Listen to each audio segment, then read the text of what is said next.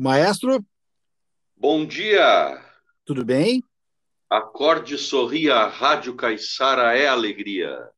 Sorria, a Rádio Caiçara é alegria.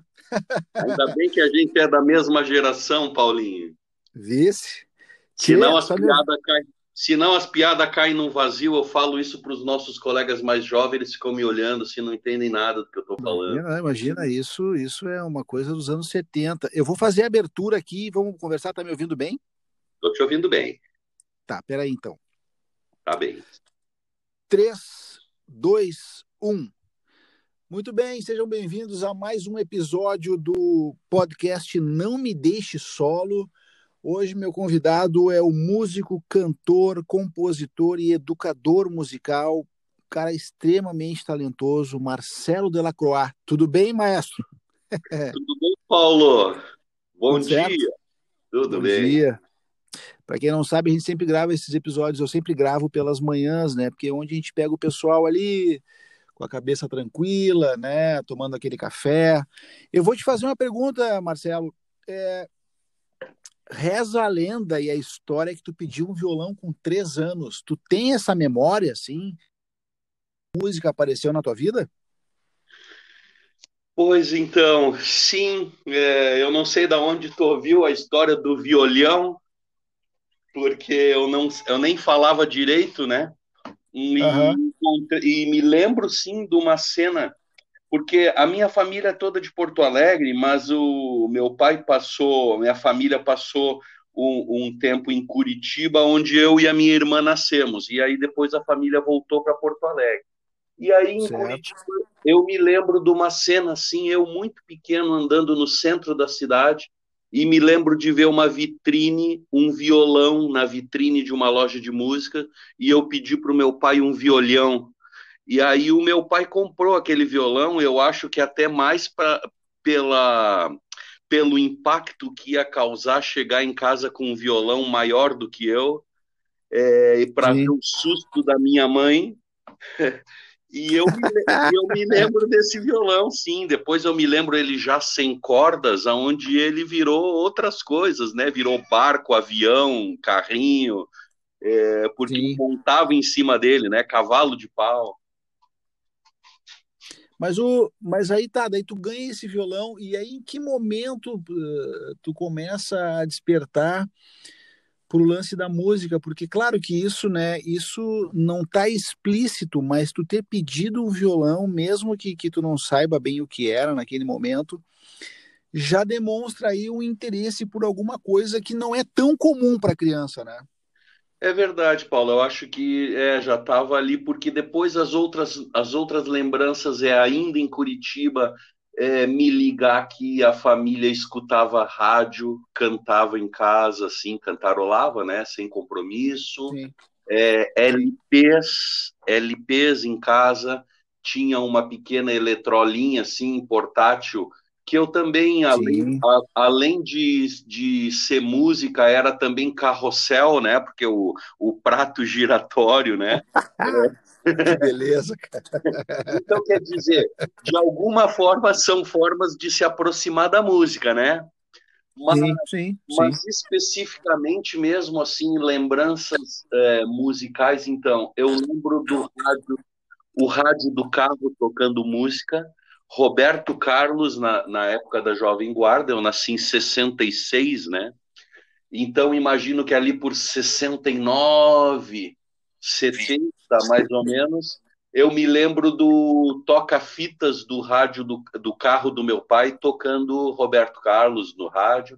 E depois já em Sim. Porto Alegre, quando eu entrei no colégio, e aí tinha um professor de música ali no Rosário, o irmão Alduino, que nos, Sim. nos convidava a cantar. E para mim aquilo era um prazer enorme. Ele nos deu um livrinho com letras de música e eu chegava em casa depois da aula e ficava cantando no quarto, assim, a- as músicas, né? A capela. Ah, então a gente pode a gente pode pensar então que antes do violão, ainda que o violão tenha aparecido na tua vida muito cedo, na verdade tu começou cantando, né? É, eu acho que o canto é o que está mais à, à disposição do sujeito, né? É, não, vamos combinar que, que é o instrumento mais difícil, né? ah, eu acho que é, é. todos os instrumentos são difíceis de se dominar, né? Mas, por exemplo, arranhar um violãozinho, uns dois, três acordes, está ao alcance de todo mundo, né? Assim, numa primeira, certo. segunda aula, já sai tocando uma música de dois acordes, né? Para se divertir com, se divertir no churrasco com os amigos. Agora, virar um violonista é outra coisa. Da mesma forma, o canto. Todo mundo pode cantar e deve, sem, ver, sem nenhuma vergonha, né? Eu, como professor de canto, escuto muito das, dos adultos que tem vergonha, que a voz é uma porcaria, que um dia alguém disse que não era para eles cantarem nunca mais, aquelas coisas, né? Sim. Então, Sim. A, o instrumento, a voz é realmente um instrumento sagrado, assim, né? Que a gente já leva junto tem uma identidade vocal também, que eu costumo falar para os alunos, né? Que ao invés de buscar um, uma voz imitar algum cantor, a grande viagem mesmo é descobrir o seu timbre, a sua voz e fazer com que essa voz soe mais bonito, né? Sim, sim, sim. E aí tu começa, tá, tu começa ali cantando e tal, o que eu acho que é maravilhoso, porque é, na minha percepção, eu, eu sempre acreditei que o mais legal, assim, o mais interessante, o mais produtivo, é antes de tu aprender propriamente um instrumento, com exceção da voz, eu sempre achei que o mais produtivo era tu entender a música antes dos instrumentos, né? É, eu, eu sempre pensei assim, e desde que eu me, que eu me conheço por estudante de música, assim, e com, quando é que tu resolve, por exemplo, estudar violão, porque assim, eu já te vi tocando várias vezes e na verdade tu é bacharel em violão, né? Uh, em, em, que momento tu resolve? Não, peraí, tá. Agora eu vou estudar o violão, né? Porque tu usa violão de, de nylon, né? Isso. Uhum. Uh, em que momento tu tu, tu, tu, tu, resolveu? Tá, não, só um pouquinho, tá? Já tô entendendo aqui que eu tô cantando é, de acordo com, com o que eu imagino, mas agora eu vou estudar violão. Olha, é, a, a idade-chave eu acho que é sempre ali pelos 12, 13, 14 anos é que o cara, sei lá, começa a decidir mais, talvez, não sei. É, mas eu estava no colégio, o meu irmão tinha ganhado um violão do meu pai, e ele e ele encostou num canto para aprender um dia, mas nunca aprendeu. É, a, na vizinhança ali na rua, no Menino Deus, né? A gente brincava muito na rua, jogava bola e tal. É, e tinha ali um amigo ou dois que tocavam um pouquinho de violão e aquilo me encantava muito. Aí eu peguei esse violão do meu irmão, tinha um livrinho com uns acordes ali, umas gradezinhas, né, do braço do violão eu, eu fui investigando aquilo ali, até o momento em que eu me dei conta que fazia mais ou menos uns dois ou três meses que eu quase não saía para a rua porque o violão era muito mais atrativo do que ir para a rua. Aí depois eu comecei a levar o violão para a rua e cantar com os Sim. amigos, né? E aí, bom, aí é aquela coisa é. do, do, mosquito que te pica e aí não tem mais jeito, né? Daí isso eu... é uma coisa maluca, né? Porque quando a gente descobre isso, a gente não sai mais para rua mesmo, né? É, daí é uma paixão que toma, né? Pode ser por um esporte, às vezes, também, né? Uma, uma criança que descobre um esporte, no caso, a música. Aí no colégio, um, um, um, amigo que também se interessava por música, também começou a tocar violão. A gente fez um grupinho no, no bairro, ali na Marcílio Dias, o Trança de Palha. Ah, que belo nome! Belo, não é porque a gente até tinha o conceito, né? Que uma, um fiozinho de palha é muito frágil, mas trançado já pega outra força, né? Tá, é... mas peraí, aí tu tinha 12 anos? Não, ali eu já tinha, deixa eu pensar um pouquinho, é uns 15. Não, porque, porque, porque esse conceito aí, cara, é o, é o mesmo, é um conceito de guerra, né? É, né? Se tu dissolver claro o batalhão. Se tu pegar, é, se tu pegar um soldado, ele não tem força, né? Se tu pegar 5 mil soldados, velho, aí tu, tu derruba tudo, né, cara? É, nós tínhamos Aliás, um músico filme, mais velho. Naquele, é, naquele filme Planeta dos Macacos, não sei se tu viu a versão nova, o remake, né? Cara, eu vi e, e odiei o diretor até o final dos dias, porque tá, o mas tem essa é cena é do que tu falou, né? É, mas, mas tu, tu, tu, tá ligado que tem essa cena do que tu acabou de dizer, né?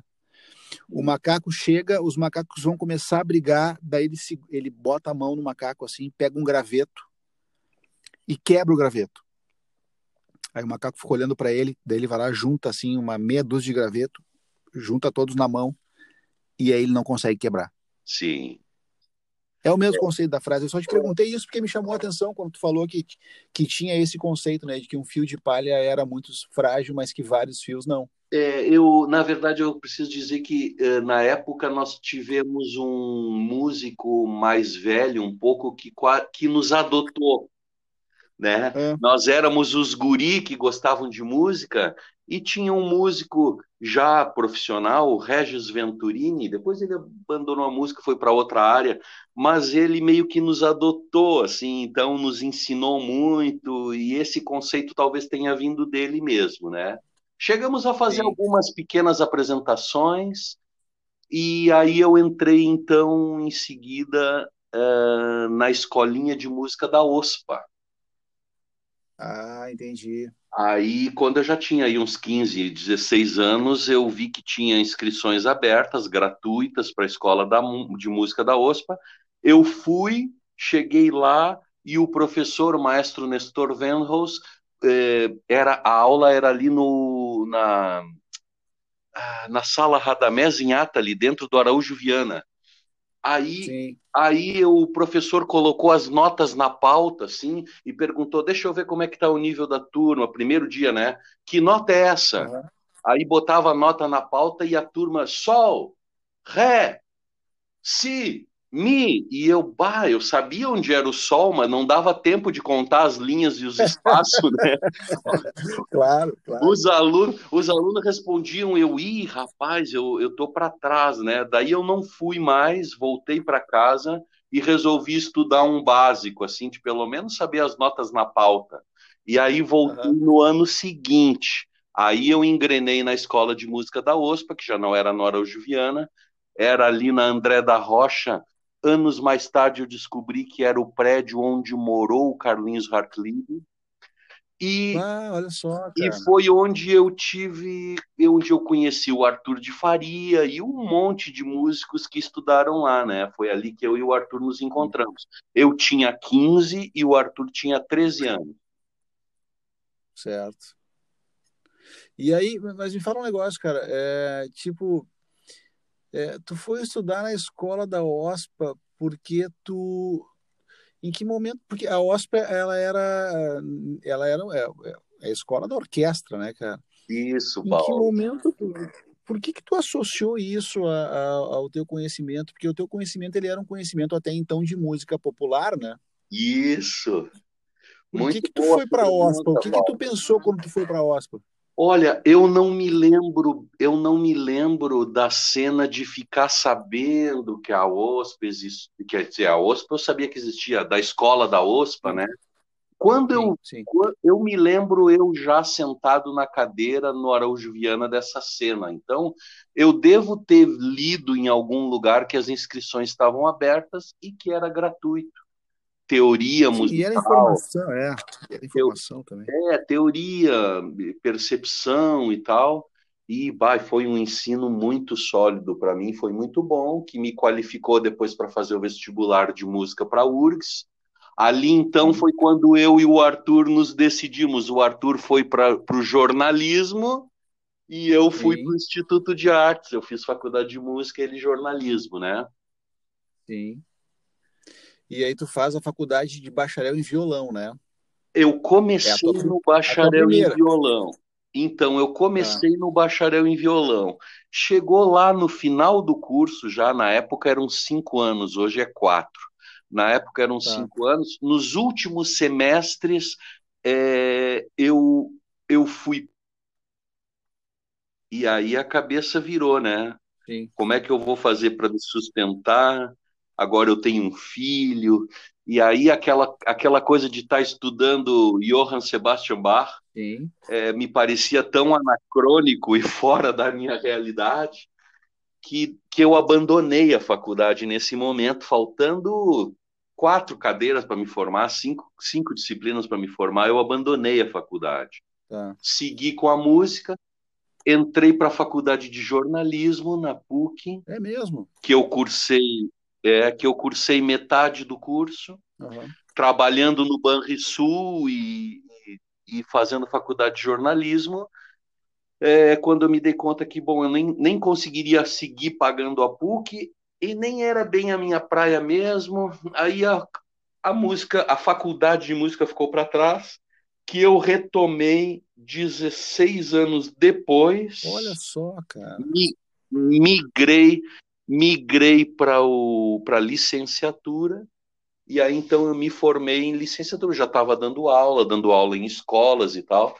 É, o diploma de bacharel, inclusive, nem me garantia o emprego numa escola para dar aula, né? Claro, claro, é porque é outra coisa. O bacha... É outra coisa, bacharelado voltado para performance e tal. É. É, então a performance eu já tinha, já, já, já tinha feito bando barato para cachorro com Arturo, quebra-cabeça e tudo. Então resolvi voltar para licenciatura em música e me formei então em 2004. Tá, e tu ficou, bom, faltando quatro cadeiras para tu te formar em bacharel em violão. Cara, tu estudava violão erudito direto, né? Então, é, essa é uma questão, é que não era bem do meu perfil ser concertista. Sim, Nunca dominei sim. o violão nesse sentido, então para mim era sempre muito pesado aquela coisa do estudo de, de violão, porque eu gostava de canção, eu pois é. gostava é. de cantar. Pois é, pois é. Né? É completamente diferente. Então, né? é outro é outra outra preparação, né? Então, eu te digo que faltavam quatro ou cinco disciplinas, acontece que uma delas era o violão. Propriamente dito. Então, era um, era um monstro grande, assim, né, pra, na minha frente que eu tinha que resolver. Então eu acabei pensando, não, mas eu não vou ser concertista mesmo, para que, que vai me servir esse diploma? Aqueles papos, né? Sim. E nesse momento, por exemplo, que tu tá ali na URGS e tal, tu já estava, obviamente, tu tava, cara, é, tu já estava envolvido na questão da música popular. O que que tu ouvia nesse momento, cara? Tu tem essa lembrança, assim, o que, que tu mais ouvia, o que tu escutava, o que te, o que te motivava a seguir estudando música ou até mesmo a, a compor? Eu não sei se tu já compunha nessa época, acredito que já estava dando os primeiros passos, mas o que, que tu ouvia, assim, que tu dizia, bah, cara, isso aqui é o que eu, que eu gostaria de fazer, assim, é, como autor, como cantautor, como uh, escritor, enfim, tu tem essa recordação? Sim, é, na minha. Bom, a gente passa por várias fases, né, Paulo? Na, na, minha adolescência, eu tive uma fase que eu escutei bastante rock, né? É mesmo? É, é ouvi sim, claro. É, muito Led Zeppelin, muito Jimi Hendrix, James Joplin, Deep Purple. Pô, que ali. É, é, por que dias isso? Não, eu tô brincando, é porque eu, eu tava conversando com o Arthur, eu gravei com o Arthur segunda-feira, acho que foi ou terça. E o Arthur é um cara que ele tá ouvindo rock agora, né? Sim, sim, até bem pouco tempo atrás ele disse que não, não, não conhecia Beatles ou não gostava. É, é, é. é. Quer dizer, pouco tempo atrás. Quando a gente é velho, pouco tempo atrás, a gente fala em 20 anos, né? Exatamente, porque o tempo tem outra proporção também, né, cara? Tipo, há bem é. pouco tempo atrás eu era metaleiro, velho sabe? Eu tocava pois é. guitarra com, com o meu o, mi, o meu mi maior ali, o meu aliás, a minha nota mi ela era afinada em ré, às vezes em dó. Tu entendeu? Sim. Então a guitarra não tinha som, ela era quase um motor de caminhão. As profundezas, né? É, cara, mas eu tinha 18, 19, talvez, entendeu? Para mim isso é pouco tempo, eu tô com 50. É muito tempo, né? Sim. Eu estou com 54, né? Comecei a. Eu penso penso que, come, que a coisa começou a ficar séria pelos 14, então estão completando 40 anos de música, Paulo. Sim. E quando tu olha para o Marcelo de hoje, que já tem alguns discos, alguns prêmios também. É... Não, mas desculpa, antes de tu fazer a próxima pergunta, é ah. que na verdade eu não respondi a anterior, né? É, o que tu o ouve. rock foi uma. É, o, que é uma, uma, o rock foi uma fase ali, mas logo é, o, que me, o que sempre me interessou muito mesmo foi música brasileira, mas na verdade música não, não só brasileira, música que venha, que tenha uma característica hum, popular, que venha do povo, sabe? Essa coisa dos ritmos, Sim. que a gente não sabe muito bem de onde veio, quem inventou, como é que se transformou. Sim. Essas manifestações folclóricas, né? Então, a, a, MPB também foi uma coisa que meus irmãos ouviam, toda essa, vou chamar de os nobres da MPB, né? Sim. Chico, Milton, Caetano, Gil, então, essa turma toda. É. Assim. é.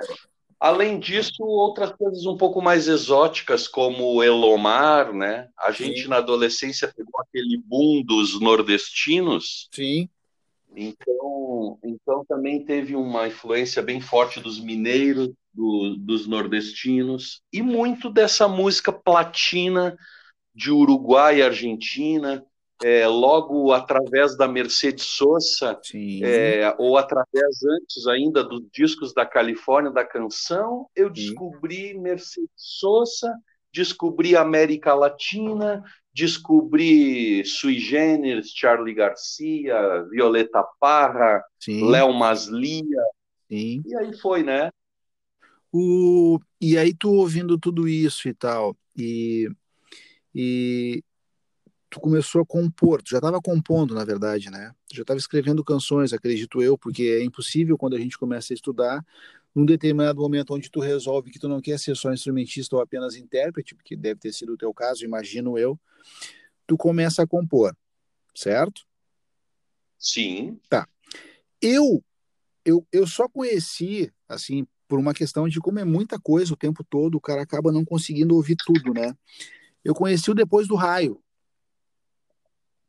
Sim. Que é o disco Meu segundo acho, disco. Que eu acho lindo, lindíssimo, assim. Um tempo depois, eu fui ouvir uma música que tu gravou com o Dani Lopes, que é uma música uh, da Samantha Navarro, que é uma é, que tinha uma banda chamada La Dulce, lá nos anos uh, final de 90, enfim, que se chama El Mar en un Andén, que é uma música que vocês fizeram em português e espanhol. Isso. Que é também a versão linda de verdade, assim. Uh, esse link que tu faz com o Dani, que é um produtor, compositor uruguaio, assim, quando tu faz esse link com ele, por exemplo, tu já tu já estava pensando em, em, fazer shows no Uruguai, integrar mais. O Corsetti já vinha fazendo isso há alguns anos, de juntar a galera do Uruguai aqui, aqui em Porto Alegre. É, tu já estava pensando nisso? Como é que tu, tu enxergou? Como é que tu conheceu o Dani para montar essa função toda do disco? Foi assim. É, então, a paixão pela música latino-americana veio dali, como eu falei, né? Uhum. Um amigo, um amigo, Fausto Loureiro, tinha uns vizinhos uruguaios. E um dia ele me disse: Olha só esse disco, que cara louco. E daí eu fui ouvir, era o Léo Maslia. Sim. Um cara que nunca, nunca tinha ouvido falar, né? E eu fiquei enlouquecido pelo Léo Maslia e mostrei para o Arthur e disse: Arthur, olha só, ouve isso, mas só escuta quando tu puder sentar e prestar atenção nas letras. Não escuta assim para fazer outra coisa. Sim. Ah, o Arthur eh, vi, torceu o nariz e disse: Ah, mas uruguaio, ah, música uruguaia, de onde é que tirou isso? É tal? Nós mesmo, meio adolescentes.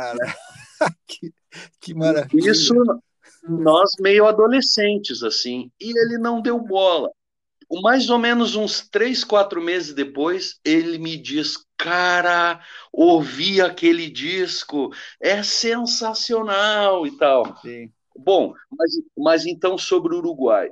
É, eu conheci o Dani porque uh, o, eu já tinha ido ao Uruguai, mas aí o Veco Marques, Sim, que produziu depois do Raio junto comigo, certo.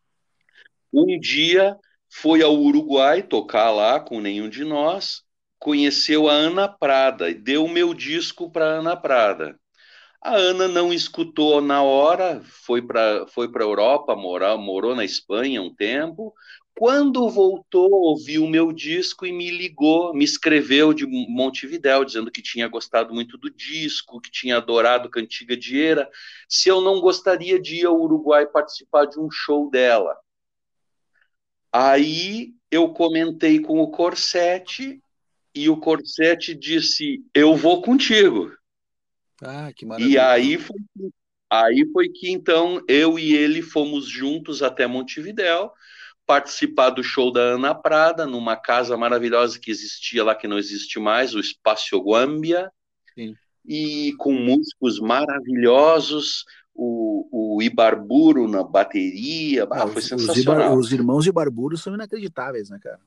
São inacreditáveis. Pois era o Martim, era o, era o, era o, era o baterista, né? Tem o Nico, Ibarburo É, baterista. tem o Nico, que é o O- guitarrista, Isso. e agora eu não vou recordar o nome do baixista, mas assim, Eu não estou é, lembrando do nome. é, Eu não estou lembrando do nome do baterista. é, mas é impressionante, e o- cara. Impressionante. Aí eu e o, o Corsete participamos do show da Ana e a Ana armou um segundo recital para que eu e o Corsete fizéssemos num espaço chamado Museu del Vino. Certo? Aí, só que o lugar não tinha som. Certo. Aí a Ana ligou para o Dani Lopes, que eu não conhecia, dizendo: Estou aqui com os brasileiros aqui, se tu não poderia emprestar o teu equipamento.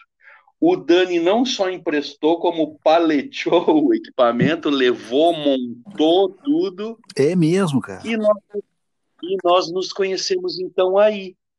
E o Dani emprestou o equipamento, assistiu o recital, conversou com a gente e me deu um disco demo, que era ainda a prova do primeiro disco dele, o Aquário.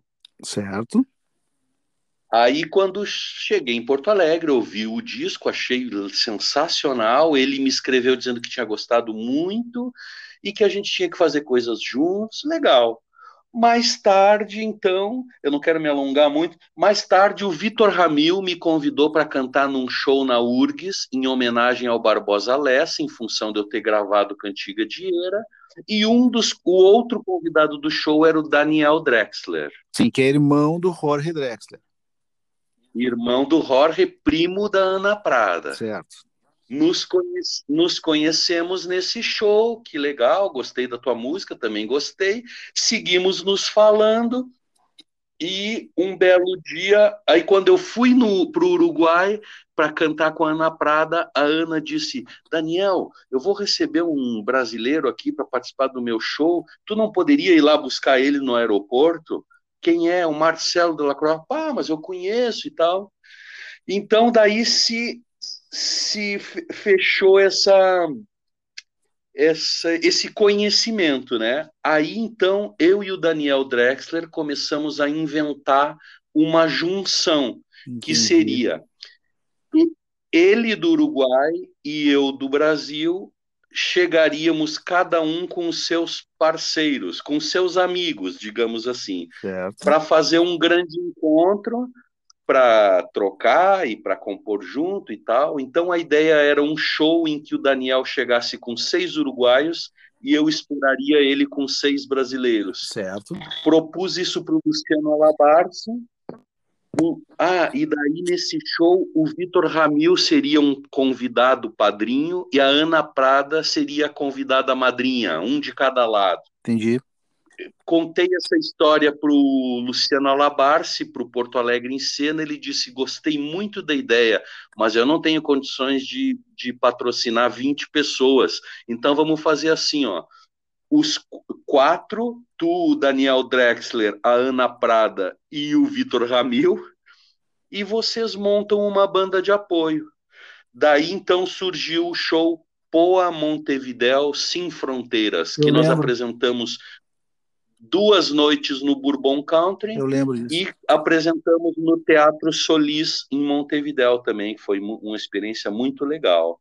Tá. Aí o Dani Lopes era o, era o pianista da banda e a ah, nossa amizade então firmou a nossa amizade firmou e surgiu a ideia do Canciones Cruzadas, que é a visão de um sobre a música do outro, por isso cruzada. Tá, me diz uma coisa, cara, nessa experiência de juntar essa galera, assim, que eu acho maravilhoso, assim, de verdade, né? Porque primeiro porque eu nasci lá e segundo porque eu sempre achei que o Uruguai era muito mais perto do Brasil do que do que os Estados Unidos. É, o, nessa experiência. Eu não sabia que tinha nascido lá. É, eu nasci, nasci em Ribeira, né, cara? Nasci em Ribeira porque não tinha lugar para eu nascer em Livramento, né? Então eu nasci em Ribeira e me criei, fiquei uma parte da minha vida naquela, naquela região da fronteira. Eu tenho parentes em Montevidéu, na Argentina e tal. E vim para cá. Doble, muito, é, e vim para cá muito pequeno, assim. Mas eu sempre tive esse contato, né? Tanto que recentemente eu consegui gravar, inclusive eu fiz uma versão com, com o Buscaglia de uma música que ele já tinha gravado também por essa afinidade. Mas eu te pergunto uma coisa que eu sempre pensei muito assim e que eu noto quando eu vou para lá ou quando eu ou quando eu tenho contato com os músicos do Uruguai, né? É... Tu tem a sensação de que eles olham para a gente com muito mais respeito do que a gente para eles com relação à arte musical?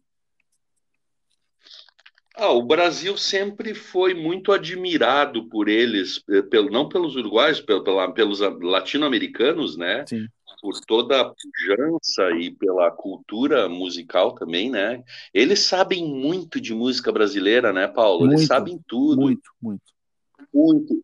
E eu sempre fui um pouco um cara um pouco diferente, assim, um pouco esquisito, né? Eles usam esse termo esquisito, né? É que o esquisito é... para eles é adorável, né? É gostoso e tal, é, né? É. Uma coisa gostosa. É. Mas eu sempre fui um cara um pouco diferente porque eu me ligava um pouco na música argentina e na música uruguaia. Como eu falei, o Arthur disse: Ah, mas de onde é que tu tirou música uruguaia, né? Sim. É, eu já tinha também, antes dessa incursão no Uruguai, eu tinha gravado no meu primeiro disco com um grupo de música argentina quer dizer, de música, um grupo argentino de música antiga, isso é, é assim, é, com cravo, guitarra barroca, alaúde, nós gravamos uma música do Elomar no meu primeiro disco. É mesmo, Então, essa, é, é no disco de 2000, que está no Spotify, meus discos estão no Spotify, para quem quiser ouvir. Boa, boa. E, e essa arrumação é uma música do Elomar, que é um compositor nordestino, que eu gravei com um arranjo barroco. E agora, há duas semanas atrás, três semanas atrás, esses amigos de Buenos Aires, 20 anos depois, me convidaram para gravar durante a pandemia um vídeo cantando arrumação com os instrumentos antigos, que está entrando no ar agora no meu, no meu YouTube por esses dias. Puta, cara, que maravilha. O, tu sabe que é, é, eu, eu às vezes acompanho assim, né, esses movimentos, né, que, que, que o pessoal faz no Uruguai, assim, e sinto falta disso não ser maior, essa integração, né? É, eu já vou até citar Porto Alegre, porque Brasil eu já nem uso mais, porque a gente não consegue, né? A música uruguaia, argentina, enfim, ela não consegue subir muito, né, cara? Assim, não é, ela, ela não é muito uh, assimilada fora do Rio Grande do Sul, até por uma questão de, de proximidade mesmo. Mas eu sempre torci muito para essa função ser maior, assim, tipo, a gente conseguir trazer esses caras para cá, para conseguir fazer show, para conseguir daqui a pouco fazer workshop, né? Eu já fiz um, um, workshop muito legal com o Dani Lopes sobre sobre composição, sobre escrita de composição, né? Que eu acho muito legal. Sim. Mas aí eu te pergunto, tu pensa em fazer mais isso, tipo assim, quando tudo isso passar, né?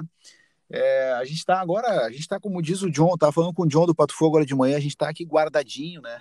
A gente não sai para nada. Mas tu pensa em startar isso, tu já pensou em startar isso novamente, tipo assim, fazer de novo esse movimento? Porque eu acho que a gente tem essa falta, cara, assim, a gente olha sempre para cima em vez de olhar para o lado, né, cara? E do lado a gente tem uma riqueza tão grande de músicos, né? O Uruguai tem músicos maravilhosos, cara. O Rada é maravilhoso. A banda do filho do Rada, a Ruleta Rada, sensacional. O Buscagos de Barburo, sabe? O Lobo Nunes, tem uma, tem muita gente, né, cara? E, e eu, eu noto que parece que a gente está muito mais longe deles do que do resto do mundo. É, tu, tu, tu, tem esse, essa percepção, assim, tu pensa em de repente reativar essa junção toda? Olha, e primeiro eu preciso dizer que antes de nós, outras pessoas já fizeram esses links, né? Sim. O Raul Elvanger, o Bebeto Alves, sim, O, Car... o, próprio Carlinhos Hartlib e tal, já andaram por lá. A vida vem em ondas, né, Paulo? Sim, aí depois, aí, aí tem essa, essa leva ali da, minha e de algumas pessoas na volta, né? O Mário Falcão também com o Seba Jantos, de, de amizade de longa data e tal. Depois de nós, algumas outras pessoas também incursionaram ali nessas parcerias. Eu até não diria de novo, Paulo, eu diria ainda, né? Sim. Por exemplo, eu e o Dani, eu e o Dani às vezes falamos de fazer um Canções Cruzadas 2, é, que seria, no caso, esse primeiro Canções Cruzadas, foram versões das músicas que a gente já tinha, né? Sim. Agora, talvez um Canções Cruzadas pudesse ser um disco composto juntos, né? Ah, é, então, é, então, as portas se abriram. Segue, a gente segue aí podendo fazer coisas juntos, né? E sobre essa, então, sobre essa relação, eu acho que é importante a gente olhar para o lado e é importante a gente continuar conseguindo mostrar para o Brasil, né? Sim. Senão, às vezes, a gente, a gente esquece um pouco também de, de que, no meu caso, a minha música é muito brasileira, né? Muito brasileira. Então, é muito, é muito brasileira, é muito regional também. Então, é, acho legal essa, essa mistura. Como é que tu te relaciona, uh, como é que tu te relaciona com essa função da internet, assim, tu, tu consegue usar bem isso? Como é que tu enxerga isso hoje, por exemplo? Tu consegue, tu consegue enxergar negócios na internet com música ou tu não dá bola para isso? Eu não consigo pensar muito sobre isso, nunca pensei muito nisso, Paulo. Eu vou vivendo, fazendo as minhas coisas, é, colhendo os frutos do que nasce e sigo. Eu não, não tenho assim essa ambição de fazer com que o negócio funcione. Eu não sei de que negócio nós estamos falando na real, sabe? Sim. Mercado que eu conheço é ali onde eu vou, dobro a esquina e compro pão, ovo e farinha ali, é o mercado que eu conheço, sabe? Entendi, entendi. Tá. Tô brincando. Tô brincando, né? Mas é que assim, eu, eu não, não me enlouqueço muito nessa nessa busca frenética, eu encontrei, eu acho que um, um lugarzinho assim confortável, que se não é o ideal também tá bem. Eu, o importante é a gente estar tá satisfeito e feliz nessa vida, fazendo. Eu, eu descobri, Paulo, que a, a, a, a fórmula da felicidade é estar onde se quer, com quem se quer, fazendo o que se quer. Se a ah, gente está aonde se, se, a, se a gente está onde se quer, eu estou confortável na minha casa, tenho aquele conforto básico do banho, né, da, da, da comida, Sim. não me falta nada. Eu estou rodeado de amigos e faço música. Do que que eu vou reclamar, né? Exatamente, exatamente. Perfeita, perfeita colocação, cara. Uh, uh, duas perguntas que eu sempre faço uh, para fechar o nosso papo, que poderia ir muito mais longe, obviamente, porque sempre é um prazer conversar contigo. É, eu achei que recém tivesse começado. É, tu vê, nós já estamos com 38 minutos de papo, cara. O... Tu acha que tu tem alguma limitação, assim, como, como músico, como estudante de música, como compositor? Tem alguma coisa que te incomode? Ah, muitas muitas deficiências. Uma delas é, é, eu sinto muita falta de me autorizar a escrever as minhas próprias letras. Sim. Eu escrevo coisas soltas, é, às vezes algumas frases que eu gosto muito, mas depois acaba descambando para uma coisa às vezes um pouco piegas. É, parece que perdeu aquele frescor que eu tinha encontrado. Aí eu peço ajuda para os universitários, né? Peço ajuda para os amigos e tal. É, gostaria de conseguir me autorizar a, a dizer o que eu tenho para dizer. É, além disso, harmonicamente, assim, é, é uma batalha para quem é músico encontrar caminhos novos. A gente, quando vê, está indo de novo pela aquela mesma sequência harmônica que tu já usou várias vezes, né? Sim. O que, por um lado, também acaba dando uma unidade para o teu trabalho, porque uma assina... são... Uma assinatura, na verdade, né? Uma assinatura, isso. São cam caminhos que tu usa, mas às vezes tu diz assim, ah, não, de novo por aí não, eu tenho que encontrar um caminho diferente, né? Então essa é, é a busca. E se tu não fosse músico, o que tu seria? Uma vez, quando eu era adolescente, o meu pai, que eu já estava, já tinha sido picado pelo mosquito da música, o meu pai se aproximou e disse assim: Eu estou vendo teu interesse pela música. Tu tá pensando em ser músico? É, porque eu tenho alguns amigos músicos e tu sabe que a vida não é fácil, né, do músico. Eu disse, olha, pai, eu na verdade eu nunca tinha pensado se eu quero ser músico ou não quero ser músico. Mas na verdade, se tu me perguntando agora, eu não consigo pensar em outra coisa além de ser músico, né? É. Hoje eu, eu hoje eu me interesso muito por por fazer coisas que mexam com a minha sensibilidade. Fiz um pouco de curso de cerâmica, gosto de brincar aqui com o barro, hum, tenho gostado muito de cuidar de plantas. Mas... Nessa quarentena, a, o, o, meu apartamento está cheio de plantas agora que antes não existiam. Eu acho que eu, se não fizesse música, faria alguma coisa nessa nessa linha, assim, né? Mexer com a Perfeito, sensibilidade. Cara. Meu, muito obrigado pela conversa, de verdade, assim, é, te cuida aí nessa função que a gente está vivendo. Parabéns pelo teu trabalho, parabéns pelas pessoas que tu, tu tem conseguido contribuir como músico também, como professor, educador. E espero que quando tudo isso passar a gente possa tomar um café, né? Bater um papo de perto. isso aí, Paulo. Muito tá obrigado, viu? Te admiro muito também.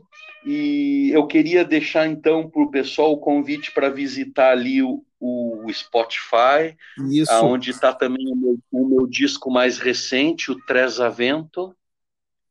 Né? Então, eu vou deixar, eu vou deixar no meu Spotify, Marcelo. Depois eu faço isso, tá? Eu tenho feito isso.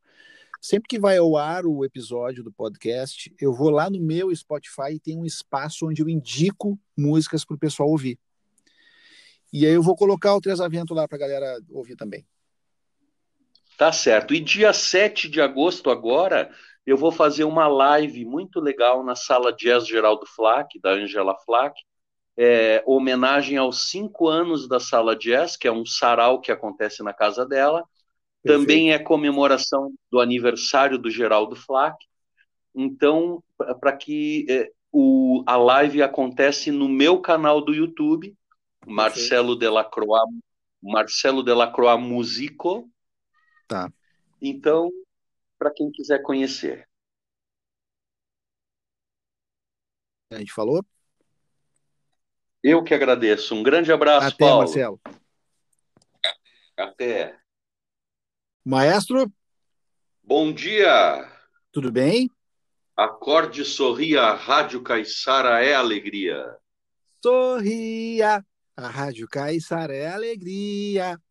Ainda bem que a gente é da mesma geração, Paulinho. Vice.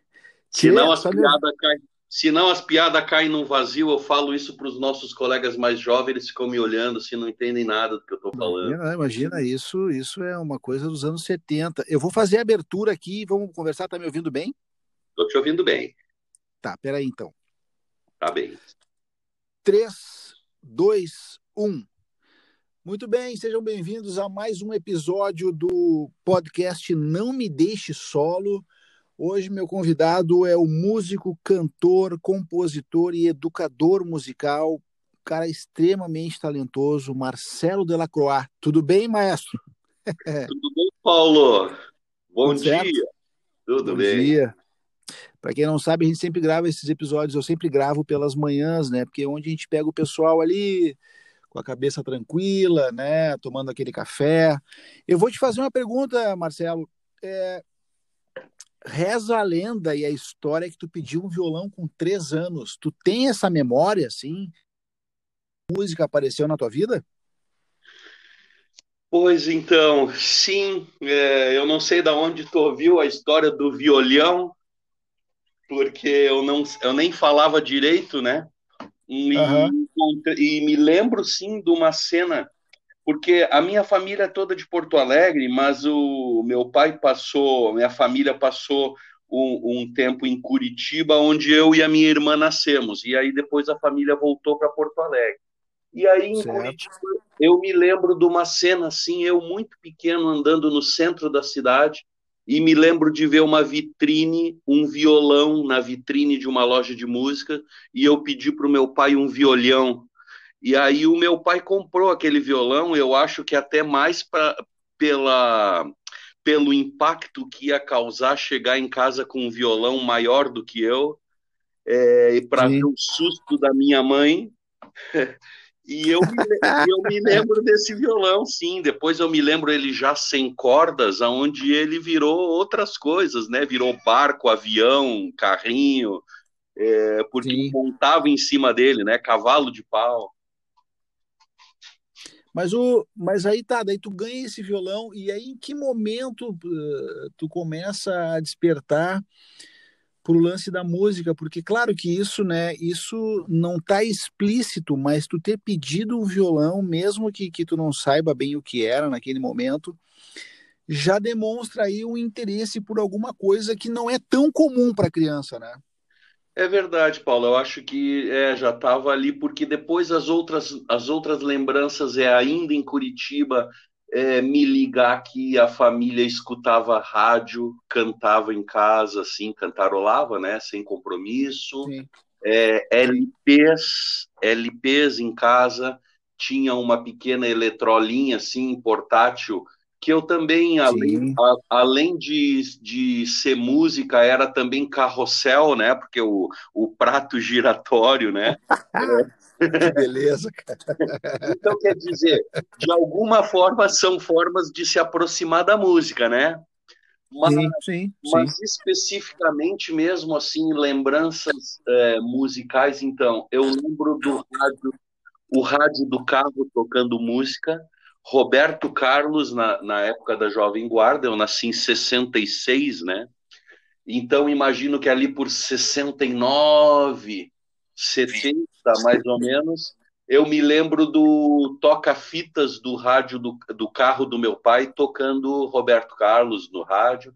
E depois, já em Porto Sim. Alegre, quando eu entrei no colégio, e aí tinha um professor de música ali no Rosário, o irmão Alduino, que nos, nos convidava a cantar. E para mim aquilo era um prazer enorme ele nos deu um livrinho com letras de música e eu chegava em casa depois da aula e ficava cantando no quarto assim a, as músicas, né, a capela. Ah, então a gente pode a gente pode pensar então que antes do violão, ainda que o violão tenha aparecido na tua vida muito cedo, na verdade tu começou cantando, né? É, eu acho que o canto é o que está mais à, à, disposição do sujeito, né? É, não, vamos combinar que, que, é o instrumento mais difícil, né? ah, eu acho que é, é. todos os instrumentos são difíceis de se dominar, né? Mas, por exemplo, arranhar um violãozinho, uns dois, três acordes, está ao alcance de todo mundo, né? Assim, numa primeira, certo. segunda aula, já sai tocando uma música de dois acordes, né? Para se divertir com, se divertir no churrasco com os amigos. Agora, virar um violonista é outra coisa. Da mesma forma, o canto. Todo mundo pode cantar e deve, sem, ver, sem nenhuma vergonha, né? Eu, como professor de canto, escuto muito das, dos adultos que tem vergonha, que a voz é uma porcaria, que um dia alguém disse que não era para eles cantarem nunca mais, aquelas coisas, né? Sim. Então, Sim o instrumento, a voz é realmente um instrumento sagrado, assim, né? Que a gente já leva junto. Tem uma identidade vocal também, que eu costumo falar para os alunos, né? Que ao invés de buscar um, uma voz imitar algum cantor, a grande viagem mesmo é descobrir o seu timbre, a sua voz e fazer com que essa voz soe mais bonito, né? Sim, sim, sim.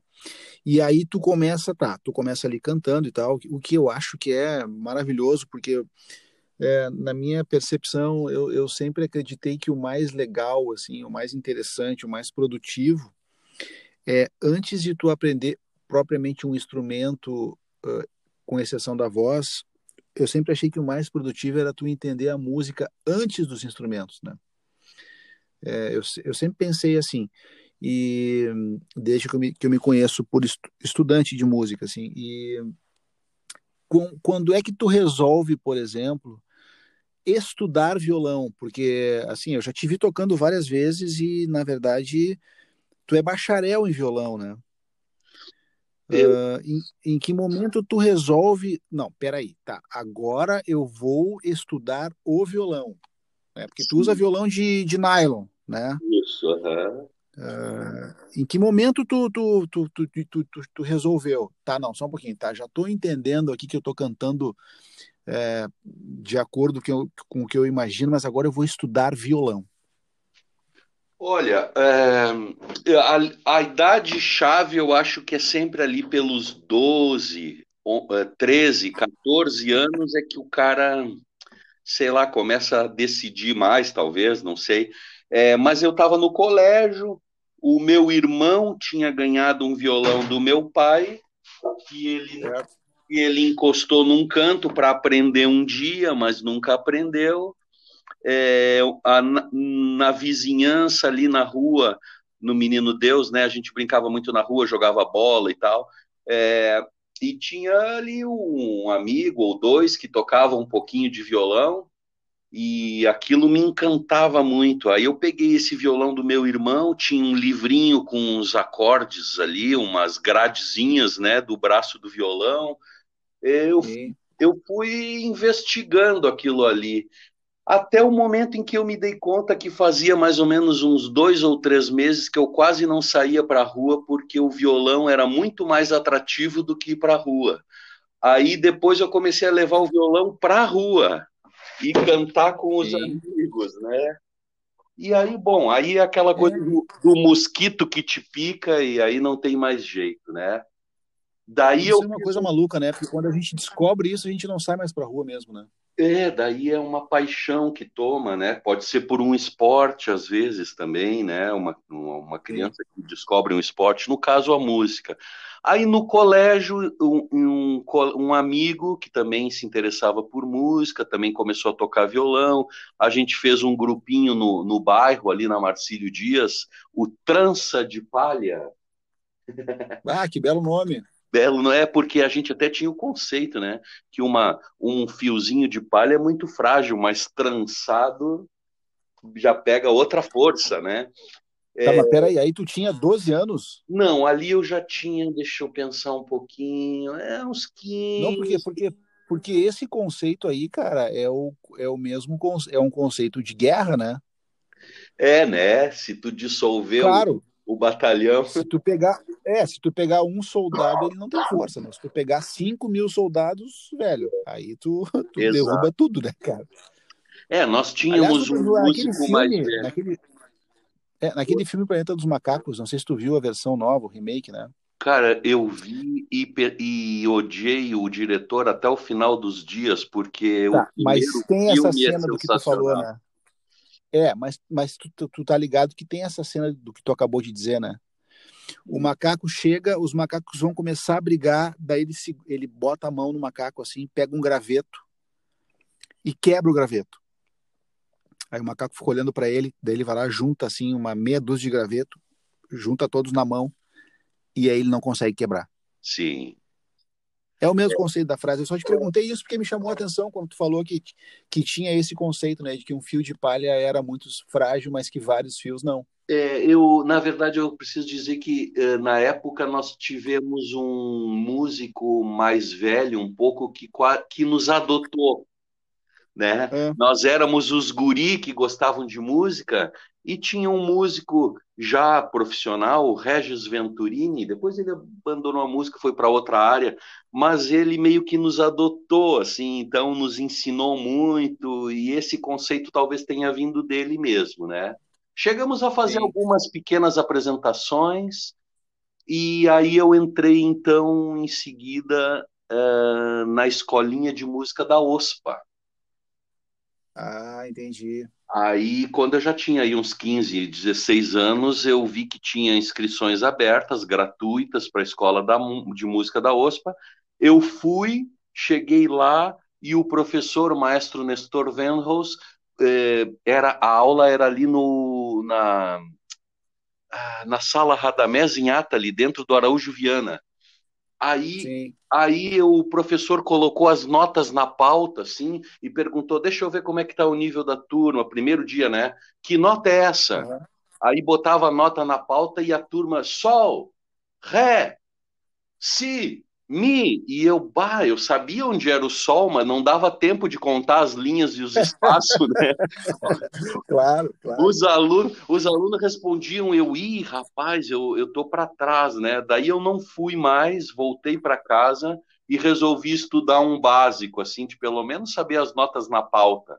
E aí voltei uhum. no ano seguinte. Aí eu engrenei na escola de música da OSPA, que já não era Nora Araújo era ali na André da Rocha, Anos mais tarde eu descobri que era o prédio onde morou o Carlinhos Hartlieb. E, ah, olha só, cara. e foi onde eu tive, onde eu conheci o Arthur de Faria e um monte de músicos que estudaram lá, né? Foi ali que eu e o Arthur nos encontramos. Eu tinha 15 e o Arthur tinha 13 anos. Certo. E aí, mas me fala um negócio, cara. É, tipo, é, tu foi estudar na escola da OSPA porque tu em que momento porque a OSPA ela era ela era é, é a escola da orquestra né cara? Isso Paulo. em que momento tu, por que que tu associou isso a, a, ao teu conhecimento? Porque o teu conhecimento ele era um conhecimento até então de música popular né? Isso. Por Muito que que tu foi para a OSPA? O que que tu pensou quando tu foi para a OSPA Olha, eu não me lembro, eu não me lembro da cena de ficar sabendo que a OSPA existe, quer dizer, a OSPA eu sabia que existia, da escola da OSPA, né? Quando eu, sim. eu me lembro eu já sentado na cadeira no Araújo Viana dessa cena. Então, eu devo ter lido em algum lugar que as inscrições estavam abertas e que era gratuito teoria Sim, musical. E era informação, é. Era informação também. É, teoria, percepção e tal. E bah, foi um ensino muito sólido para mim, foi muito bom, que me qualificou depois para fazer o vestibular de música para a URGS. Ali então foi quando eu e o Arthur nos decidimos. O Arthur foi para o jornalismo e eu fui para o Instituto de Artes. Eu fiz faculdade de música e ele jornalismo, né? Sim. E aí tu faz a faculdade de bacharel em violão, né? Eu comecei é tua, no bacharel em violão. Então, eu comecei ah. no bacharel em violão. Chegou lá no final do curso, já na época eram cinco anos, hoje é quatro. Na época eram tá. cinco anos. Nos últimos semestres, é, eu, eu fui. E aí a cabeça virou, né? Sim. Como é que eu vou fazer para me sustentar? Agora eu tenho um filho, e aí aquela, aquela coisa de estar tá estudando Johann Sebastian Bach é, me parecia tão anacrônico e fora da minha realidade que, que eu abandonei a faculdade nesse momento, faltando quatro cadeiras para me formar, cinco, cinco disciplinas para me formar, eu abandonei a faculdade. Tá. Segui com a música, entrei para a faculdade de jornalismo na PUC. É mesmo? Que eu cursei é que eu cursei metade do curso, uhum. trabalhando no Banrisul e, e, e, fazendo faculdade de jornalismo. É, quando eu me dei conta que, bom, eu nem, nem conseguiria seguir pagando a PUC e nem era bem a minha praia mesmo. Aí a, a música, a faculdade de música ficou para trás, que eu retomei 16 anos depois. Olha só, cara. Mi, migrei migrei para a licenciatura, e aí então eu me formei em licenciatura, já estava dando aula, dando aula em escolas e tal. É, o diploma de bacharel, inclusive, nem me garantia o emprego numa escola para dar aula, né? Claro, claro, é porque é outra coisa. O bacha... É outra coisa, bacharelado voltado para performance e tal. É. É, então a performance eu já tinha, já, já, já tinha feito bando barato para cachorro com Arthur, quebra-cabeça e tudo. Então resolvi voltar para licenciatura em música e me formei então em 2004. Tá, e tu ficou, bom, faltando quatro cadeiras para tu te formar em bacharel em violão. Cara, tu estudava violão erudito direto, né? Então, essa é uma questão, é que não era bem do meu perfil ser concertista. Sim, Nunca dominei sim. o violão nesse sentido, então para mim era sempre muito pesado aquela coisa do estudo de, de violão, porque eu gostava de canção, eu pois é. gostava é. de cantar. Pois é, pois é. Né? É completamente diferente. Então, né? é outro é outra outra preparação, né? Então, eu te digo que faltavam quatro ou cinco disciplinas, acontece que uma delas era o violão. Propriamente dito. Então, era um, era um monstro grande, assim, né, pra, na minha frente que eu tinha que resolver. Então, eu acabei pensando, não, mas eu não vou ser concertista mesmo, para que, que vai me servir esse diploma? Aqueles papos, né? Sim. E nesse momento, por exemplo, que tu tá ali na URGS e tal, tu já estava, obviamente, tu tava, cara, é, tu já estava envolvido na questão da música popular. O que que tu ouvia nesse momento, cara? Tu tem essa lembrança, assim, o que que tu mais ouvia, o que tu escutava, o que te, o que te motivava a seguir estudando música ou até mesmo a, a compor? Eu não sei se tu já compunha nessa época, acredito que já estava dando os primeiros passos, mas o que que tu ouvia, assim, que tu dizia, bah, cara, isso aqui é o que eu, que eu gostaria de fazer, assim, eh, como autor, como cantautor, como uh, escritor, enfim, tu tem essa recordação? Sim. É, na minha. Bom, a gente passa por várias fases, né, Paulo? Na, na, minha adolescência, eu tive uma fase que eu escutei bastante rock, né? É mesmo? É, é ouvi sim, claro é, muito Led Zeppelin, muito Jimi Hendrix, James Joplin, Deep Purple. Pô, que ali. É, é, por que isso? Não, eu tô brincando, porque eu, eu tava conversando com o Arthur, eu gravei com o Arthur segunda-feira, acho que foi ou terça. E o Arthur é um cara que ele tá ouvindo rock agora, né? Sim, sim, até bem pouco tempo atrás ele disse que não, não, não conhecia Beatles ou não gostava. É, é, é. é. Quer aí... dizer, pouco tempo atrás quando a gente é velho, pouco tempo atrás, a gente fala em 20 anos, né? Exatamente, porque o tempo tem outra proporção também, né, cara? Tipo, há bem é. pouco tempo atrás eu era metaleiro, velho. Sabe? Eu tocava pois é. guitarra com, com o meu o, mi, o meu mi maior ali, o meu aliás, aliás, a minha nota mi ela era afinada em ré, às vezes em dó. Tu entendeu? Sim. Então a guitarra sim. não tinha som, ela era quase um motor de caminhão.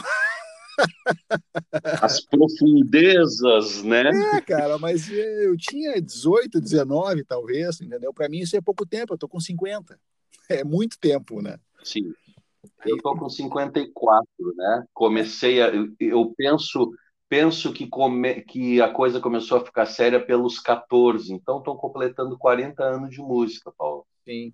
E quando tu olha para o Marcelo de hoje, que já tem alguns discos, alguns prêmios também, é... Não, mas desculpa, antes de tu fazer a próxima pergunta, é que na verdade eu não respondi a anterior, né? É, o que tu o rock ouve. foi uma, é, o, o, é uma, o rock foi uma fase ali, mas logo é, o, que me, o que sempre me interessou muito mesmo foi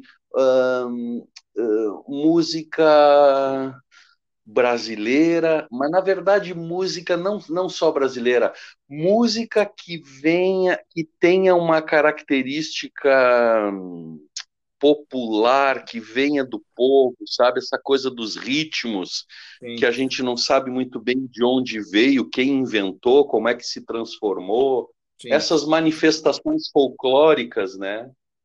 Então, a, a MPB também foi uma coisa que meus irmãos ouviam, toda essa, vou chamar de os nobres da MPB, né? Sim. Chico, Milton, Caetano, Gil, Sim, essa turma toda. É. Assim.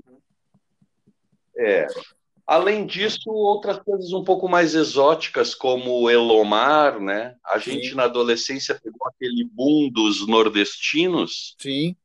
Então, então também teve uma influência bem forte dos mineiros, do, dos nordestinos e muito dessa música platina de Uruguai e Argentina, é, logo através da Mercedes Sosa, é, ou através antes ainda dos discos da Califórnia, da canção, eu descobri Sim. Mercedes Sosa, descobri América Latina, descobri Sui Generis, Charlie Garcia, Violeta Parra, Léo Maslia, Sim. e aí foi, né? O... E aí tu ouvindo tudo isso e tal, e, e tu começou a compor, tu já estava compondo, na verdade, né? Tu já estava escrevendo canções, acredito eu, porque é impossível quando a gente começa a estudar, num determinado momento onde tu resolve que tu não quer ser só instrumentista ou apenas intérprete, porque deve ter sido o teu caso, imagino eu, tu começa a compor, certo? Sim. Tá. Eu, eu, eu só conheci, assim, por uma questão de como é muita coisa o tempo todo, o cara acaba não conseguindo ouvir tudo, né? Eu conheci o Depois do Raio, Sim. Que é o disco. Meu segundo acho, disco. Que eu acho lind, lindíssimo, assim. Um tempo depois, eu fui ouvir uma música que tu gravou com o Dani Lopes, que é uma música uh, da Samantha Navarro, que é uma é, que tinha uma banda chamada La Dulce, lá nos anos uh, final de 90, enfim, que se chama El Mar en un Andén, que é uma música que vocês fizeram em português e espanhol. Isso. Que é também a versão linda de verdade, assim. Uh, esse link que tu faz com o Dani, que é um produtor, compositor uruguaio, assim, quando tu faz esse link com ele, por exemplo, tu já tu já estava pensando em, em, fazer shows no Uruguai, integrar mais. O Corset já vinha fazendo isso há alguns anos, de juntar a galera do Uruguai aqui, aqui em Porto Alegre. É, tu já estava pensando nisso? Como é que tu, tu enxergou? Como é que tu conheceu o Dani para montar essa função toda do disco? Foi assim. É, então, a paixão pela música latino-americana veio dali, como eu falei, né? Uhum. Um amigo, um amigo, Fausto Loureiro, tinha uns vizinhos uruguaios. E um dia ele me disse: Olha só esse disco, que cara louco. E daí eu fui ouvir, era o Léo Maslia. Sim. Um cara que nunca, nunca tinha ouvido falar, né? E eu fiquei enlouquecido pelo Léo Maslia. E mostrei para o Arthur e disse: Arthur, olha só, ouve isso, mas só escuta quando tu puder sentar e prestar atenção nas letras. Não escuta assim para fazer outra coisa. Sim. Ah, o Arthur eh, vi, torceu o nariz e disse: Ah, mas uruguaio, ah, música uruguaia, de onde é que tirou isso? É tal? Nós mesmo, meio adolescentes.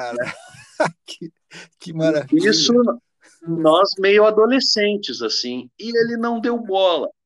Mais ou menos uns três, quatro meses depois, ele me diz: Cara, ouvi aquele disco, é sensacional e tal. Sim. Bom, mas, mas então sobre o Uruguai.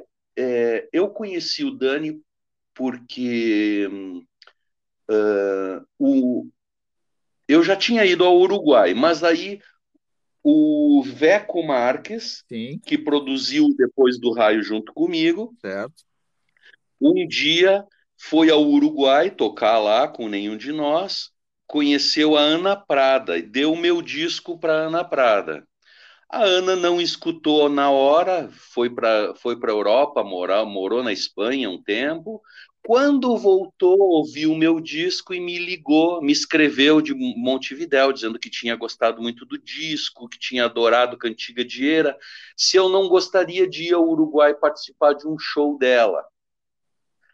Aí eu comentei com o Corsete e o Corsete disse: Eu vou contigo. Ah, que maravilha. E aí foi, aí foi que então eu e ele fomos juntos até Montevidéu participar do show da Ana Prada, numa casa maravilhosa que existia lá, que não existe mais, o Espaço Guambia, Sim. e com músicos maravilhosos, o, o Ibarburo na bateria, ah, foi os, sensacional. Os, irmãos Ibarburo são inacreditáveis, né, cara? São inacreditáveis, pois era o Martim, era o, era o, era o, era o baterista, né, o, o Ibarburo baterista. É, tem o Nico, que é o, o guitarrista. Isso. E agora eu não vou recordar o nome do baixista, mas assim. Eu não estou é, lembrando do nome. É impression... Eu não estou lembrando do nome do baterista. É, mas é impressionante, e, e cara. Impressionante. Aí eu e o, o Corsetti participamos do show da Ana e a Ana armou um segundo recital para que eu e o Corsetti fizéssemos num espaço chamado Museu del Vino. Certo. Aí, só que o lugar não tinha som. Certo. Aí a Ana ligou para o Dani Lopes, que eu não conhecia, dizendo: Estou aqui com os brasileiros aqui, se tu não poderia emprestar o teu equipamento? O Dani não só emprestou, como paleteou o equipamento, levou, montou tudo. É mesmo, cara. E nós, e nós nos conhecemos então aí.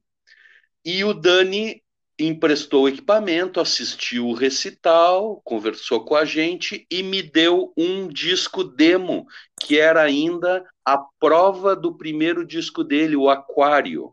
Certo. Aí, quando cheguei em Porto Alegre, ouvi o disco, achei sensacional. Ele me escreveu dizendo que tinha gostado muito e que a gente tinha que fazer coisas juntos. Legal.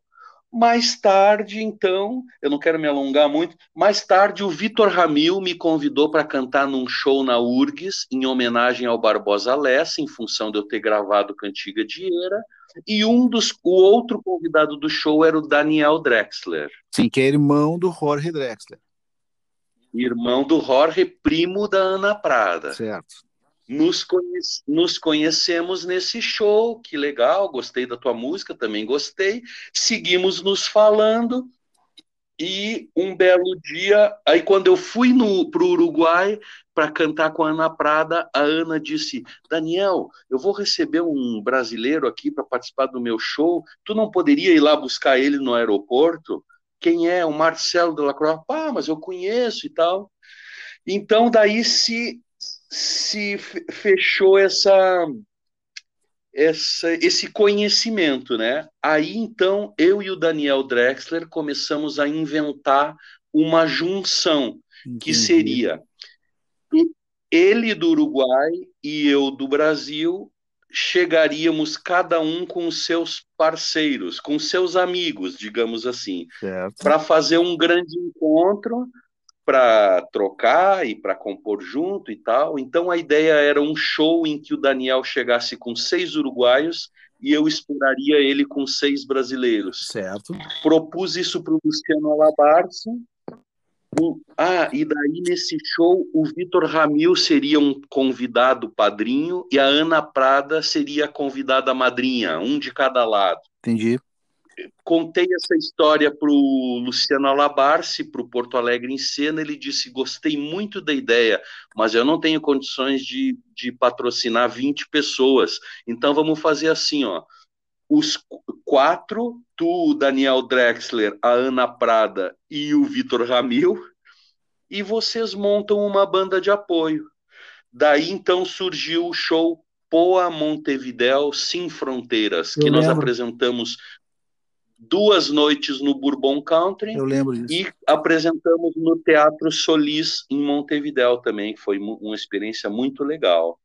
Tá. Aí o Dani Lopes era o, era o pianista da banda e a hum, nossa amizade então firmou, a nossa amizade firmou e surgiu a ideia do Canciones Cruzadas, que é a visão de um sobre a música do outro, por isso cruzada. Tá, me diz uma coisa, cara, nessa experiência de juntar essa galera, assim, que eu acho maravilhoso, assim, de verdade, né? Porque primeiro porque eu nasci lá e segundo porque eu sempre achei que o Uruguai era muito mais perto do Brasil do que do que os Estados Unidos. É, o, nessa experiência. Eu não sabia que tinha nascido lá. É, eu nasci, nasci em Ribeira, né, cara? Nasci em Ribeira porque não tinha lugar para eu nascer em Livramento, né? Então eu nasci em Ribeira e me criei, fiquei uma parte da minha vida naquela, naquela região da fronteira. Eu tenho parentes em Montevidéu, na Argentina e tal. E vim para cá. Doble, muito, é, e vim para cá muito pequeno, assim mas eu sempre tive esse contato, né? Tanto que recentemente eu consegui gravar, inclusive eu fiz uma versão com, com o Buscaglia de uma música que ele já tinha gravado também, por essa afinidade. Mas eu te pergunto uma coisa que eu sempre pensei muito assim e que eu noto quando eu vou para lá ou quando eu ou quando eu tenho contato com os músicos do Uruguai, né? É...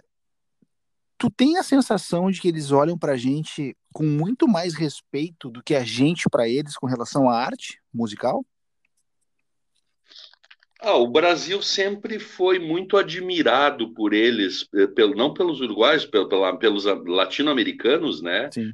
Por toda a pujança e pela cultura musical também, né? Eles sabem muito de música brasileira, né, Paulo? Muito, eles sabem tudo. Muito, muito. Muito. E eu sempre fui um pouco um cara um pouco diferente, assim, um pouco esquisito, né? Eles usam esse termo esquisito, né? É que o esquisito é... para eles é adorável, né? É gostoso e tal, é, né? É. Uma coisa gostosa. É. Mas eu sempre fui um cara um pouco diferente porque eu me ligava um pouco na música argentina e na música uruguaia como eu falei, o Arthur disse, ah, mas de onde é que tu tirou música uruguaia, né? Sim. É, eu já tinha também, antes dessa incursão no Uruguai, eu tinha gravado no meu primeiro disco com um grupo de música argentina, quer dizer, de música, um grupo argentino de música antiga, isso é, é assim, é, com cravo, guitarra barroca, alaúde, nós gravamos uma música do Elomar no meu primeiro disco. É mesmo, Então, essa é, é no disco de 2000 que está no Spotify. Meus discos estão no Spotify para quem quiser ouvir. Boa, boa. E, e, essa arrumação é uma música do Elomar, que é um compositor nordestino, que eu gravei com um arranjo barroco. E agora, há duas semanas atrás, três semanas atrás, esses amigos de Buenos Aires 20 anos depois, me convidaram para gravar durante a pandemia um vídeo cantando arrumação com os instrumentos antigos, que está entrando no ar agora no meu, no meu YouTube por esses dias. Puta, cara, que maravilha. Tu sabe que é, é, eu, eu às vezes acompanho assim, né, esses movimentos, né, que, que que o pessoal faz no Uruguai, assim, e sinto falta disso não ser maior, essa integração, né? Eh, eu já vou até citar Porto Alegre, porque Brasil eu já nem uso mais, porque a gente não consegue, né? A música uruguaia, argentina, enfim, ela não consegue subir muito, né, cara? Assim, não ela, ela não é muito uh, assimilada fora do Rio Grande do Sul, até por uma questão de, de proximidade mesmo.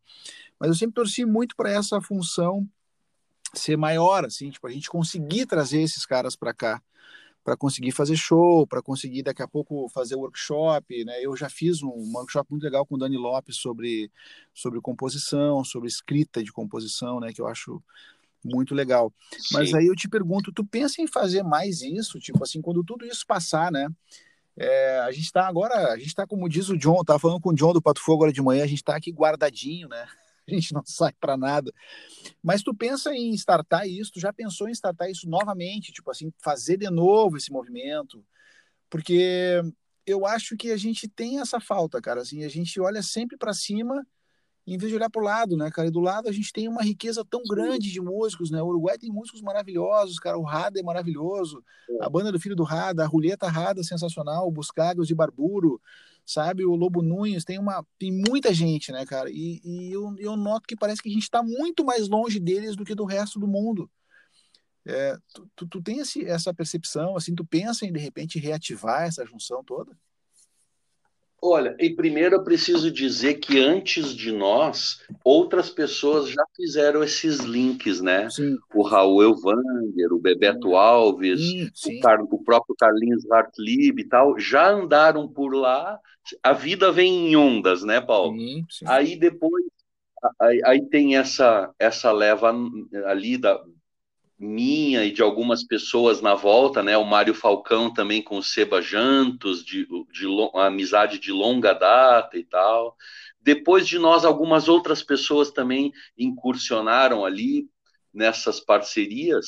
Eu até não diria de novo, Paulo, eu diria ainda, né? Sim. Por exemplo, eu e o Dani, eu e o Dani às vezes falamos de fazer um Canções Cruzadas 2, é, que seria, no caso, esse primeiro Canções Cruzadas, foram versões das músicas que a gente já tinha, né? Sim. Agora, talvez um Canções Cruzadas pudesse ser um disco composto juntos, né? Ah, é, então, é, então, as portas se abriram. Segue, a gente segue aí podendo fazer coisas juntos, né? E sobre essa, então, sobre essa relação, eu acho que é importante a gente olhar para o lado e é importante a gente continuar conseguindo mostrar para o Brasil, né? Sim. Senão, às vezes, a gente, a gente esquece um pouco também de, de que, no meu caso, a minha música é muito brasileira, né? Muito brasileira. Então, é muito, é muito brasileira, é muito regional também. Então, é, acho legal essa, essa mistura. Como é que tu te relaciona, uh, como é que tu te relaciona com essa função da internet, assim, tu, tu consegue usar bem isso? Como é que tu enxerga isso hoje, por exemplo? Tu consegue, tu consegue enxergar negócios na internet com música ou tu não dá bola para isso? Eu não consigo pensar muito sobre isso, nunca pensei muito nisso, Paulo. Eu vou vivendo, fazendo as minhas coisas, é, colhendo os frutos do que nasce e sigo. Eu não, não tenho assim essa ambição de fazer com que o negócio funcione. Eu não sei de que negócio nós estamos falando na real, sabe? Sim. Mercado que eu conheço é ali onde eu vou, dobro a esquina e compro pão, ovo e farinha ali, é o mercado que eu conheço, sabe? Entendi, entendi. Tá. Tô brincando. Tô brincando, né? Mas é que assim, eu, eu não, não me enlouqueço muito nessa nessa busca frenética, eu encontrei, eu acho que um, um lugarzinho assim confortável, que se não é o ideal também tá bem. Eu, o importante é a gente estar tá satisfeito e feliz nessa vida, fazendo. Eu, eu descobri, Paulo, que a, a, a, a fórmula da felicidade é estar onde se quer, com quem se quer, fazendo o que se quer. Se a ah, gente está aonde se se a, se a gente está onde se quer, eu estou confortável na minha casa, tenho aquele conforto básico do banho, né, da, da, da comida, Sim. não me falta nada, eu estou rodeado de amigos e faço música, do que, que eu vou reclamar, né? Exatamente, exatamente. Perfeita, perfeita colocação, cara.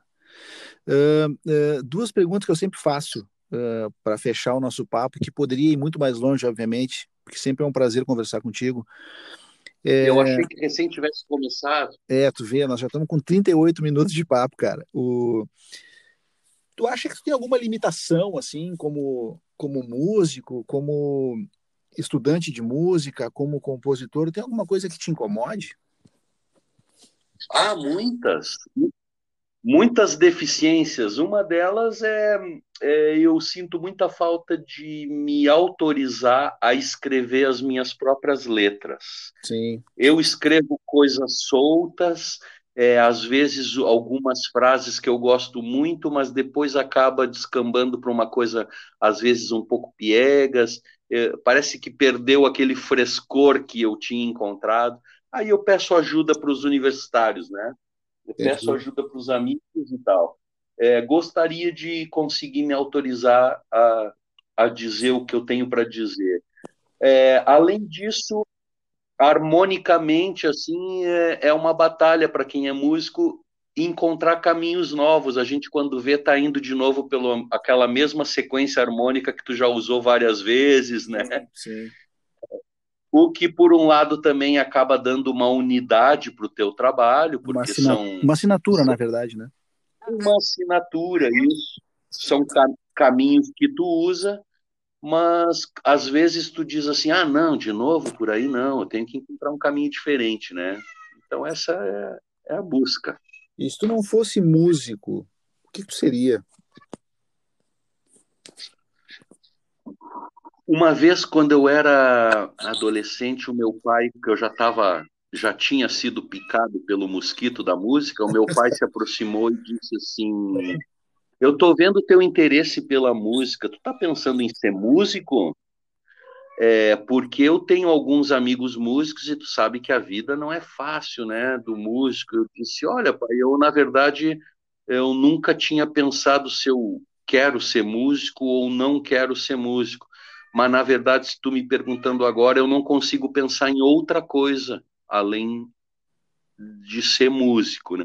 É. Hoje eu, eu, hoje eu me interesso muito por, por fazer coisas que mexam com a minha sensibilidade. Fiz um pouco de curso de cerâmica, gosto de brincar aqui com o barro.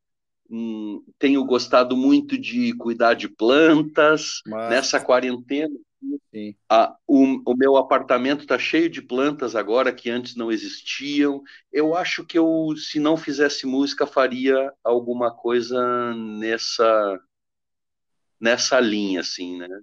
Mexer com a Perfeito, sensibilidade. Cara. Meu, muito obrigado pela conversa, de verdade, assim, é, te cuida aí nessa função que a gente está vivendo. Parabéns pelo teu trabalho, parabéns pelas pessoas que tu, tu tem conseguido contribuir como músico também, como professor, educador. E espero que quando tudo isso passar a gente possa tomar um café, né? Bater um papo de perto. isso aí, Paulo. Muito tá obrigado, viu? Te admiro muito também. E eu queria deixar então para o pessoal o convite para visitar ali o, o Spotify, Isso. onde está também o meu, o meu, disco mais recente, o Tresavento.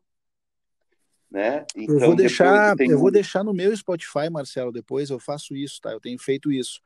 Sempre que vai ao ar o episódio do podcast, eu vou lá no meu Spotify e tem um espaço onde eu indico músicas para o pessoal ouvir. E aí eu vou colocar o Tresavento lá para a galera ouvir também. Tá certo. E dia 7 de agosto agora, eu vou fazer uma live muito legal na sala Jazz Geraldo Flack, da Angela Flack, é, homenagem aos cinco anos da sala Jazz, que é um sarau que acontece na casa dela. Perfeito. Também é comemoração do aniversário do Geraldo Flack. Então, para que é, o, a live acontece no meu canal do YouTube, Marcelo Delacroix, Marcelo Delacroix Musico. Tá. Então, para quem quiser conhecer. A gente falou? Eu que agradeço. Um grande abraço, Até, Paulo. Marcelo. Até.